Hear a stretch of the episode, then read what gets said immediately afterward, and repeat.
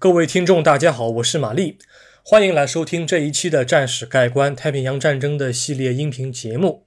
这一期节目的内容不太多啊，主要是向我的听众朋友们做一个重要说明。这一期咱们今天不谈历史啊，什么事儿呢？简单说来就六个字儿：单条声音付费。喜马拉雅平台最近向部分主播开通了单条声音付费功能，主播可以在免费专辑中对部分音频采取付费策略，来提供更高质量的音频节目，并吸引用户购买。那么很荣幸，玛丽也参与到了这项功能的内测当中，因此未来我也会放出更加高质量的音频节目，来完善整个专辑的完整性。那么这个消息一出啊，想必我的听众朋友当中一定会有两极的声音啊。部分听众会觉得，哎呀，这件事挺好啊，这样一来，玛丽肯定会推出更加高质量的节目和章节啊。那么主播的生存也得到了保障，会有更加良性的创作环境。当然，另外一部分听众可能会有一些质疑和疑问：玛丽会不会在推出了付费音频之后，就降低免费音频的质量？或者以后只能听付费音频，并强迫用户付款呢？对于以上两种声音呢，我觉得我都接受啊，不论是表扬还是质疑，我觉得作为听众来说都是可以理解的。下面我就对未来付费内容做一个比较详细的介绍啊，付费音频说什么，说多少，怎么说，多长时间更新等等，我会对这一系列问题做出一个比较全面的解答。我们先就大家比较关心的问题来说吧，就是以后会不会没有免费音频，或者免费音频的质量是否会下降？这件事儿呢，其实从主客观两个方面来讲都不太可能啊。第一件事儿，是因为我本人不会因为音频是否免费来调整我的内容质量，不存在这样的一个主观意愿。毕竟是这样，毕竟我还是要脸的，脸皮呢也没有别人那么厚。第二。从客观上来讲，喜马拉雅为单条声音付费功能设立了一道规则。这道规则就是说，每更新五条免费音频，才可以上传一条付费音频。从河鼠东印度群岛战役开始起，一旦这个功能开通之后，免费音频和付费音频的章节数量比大致为五比一。所以，从主客观两个层面来讲，玛丽不可能在未来停止免费音频的制作和上传。付费音频和免费音频的质量不会有区别，只是付费音频的长度、体量比免费音频要来的大。那么，付费节目到底该怎么做啊？要说什么呢？内容我想了想，大致会分为三类。第一类是站立点评类的音频。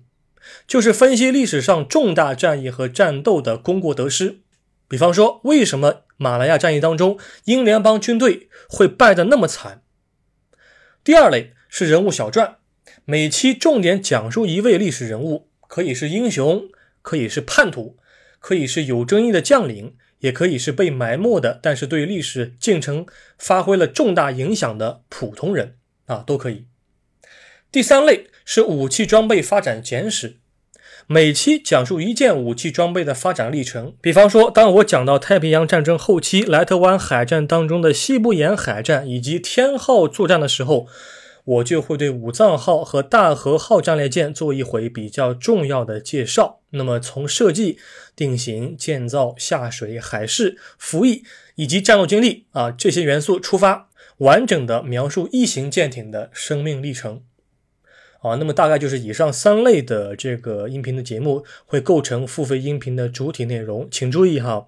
付费音频如果你不听的话，如果你说你最近我手头比较紧不买的话，没关系，不强迫收听免费音频，不会对于整体历史叙事啊受到什么严重影响，只不过你购买了付费音频节目之后，你会对这段时期的历史叙事有更加全面、更加完整。包含着宏观和微观的双重理解，仅仅是起到添砖加瓦、锦上添花的作用啊，不强迫。当然，如果你们能够付费来支持我的内容创作，我当然是给你磕好几个响头啊，磕的地板儿嘎嘣脆啊，磕的楼上楼下邻居都睡不好觉啊。哈哈哈那么付费音频的每期音频时间大概是多长啊？收费怎么收？在这个问题之前啊，我想告诉听众朋友们一件好事儿。什么好事儿呢？就是玛丽的付费音频节目啊，将不仅仅是音频，付费章节将具备音频和图文两种介质。每期付费音频节目的文案部分都会有专业词汇的双语翻译，都有清晰的配图，每张图包含详细的注释、图片来源，甚至图片的档案编号。排版也是我自己排的，比较紧凑和精美。所以具体的音频多长以及收费的标准呢，得考虑考虑，得看我这一期的文案写了多长啊，这是比较合理的。不能说我一个文案。写了两万字啊，我只收一毛钱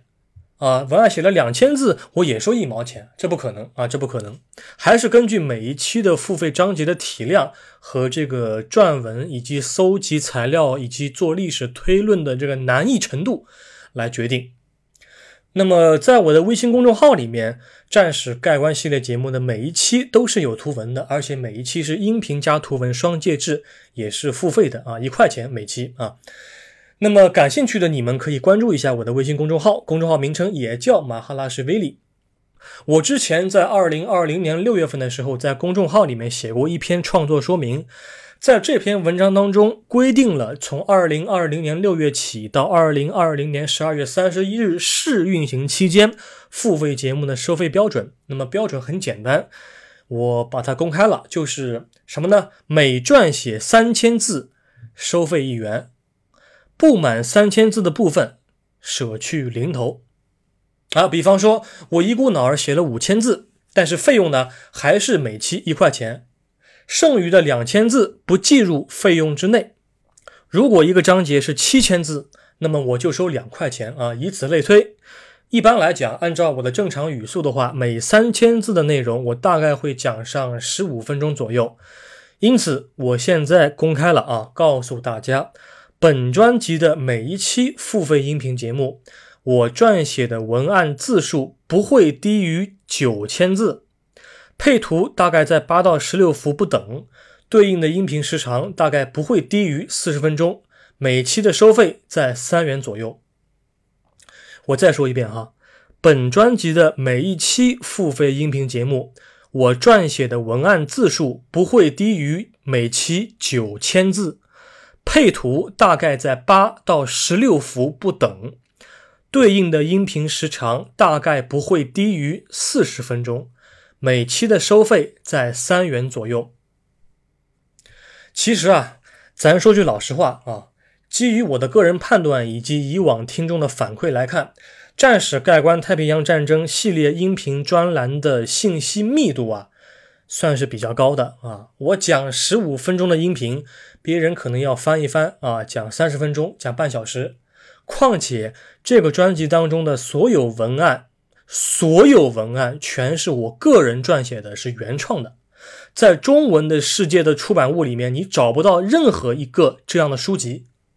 除了国内对珍珠港事件或者对战前的一些一系列兵变、围武事件啊。这个二二六事件有一些相当的这个篇幅之外，其余章节我基本上看的全是外文资料和书籍啊，英文和日文我全都看，所以每周更新的频率大概还是在保持在两期左右，不可能再快了。以后统一放在周末更新。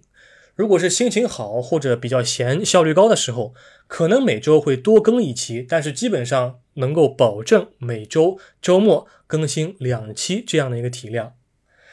就目前的情况来讲的话，未来四期的付费节目，我针对的都是马来亚战役啊。在马来亚战役被补全之前，相关音频的编号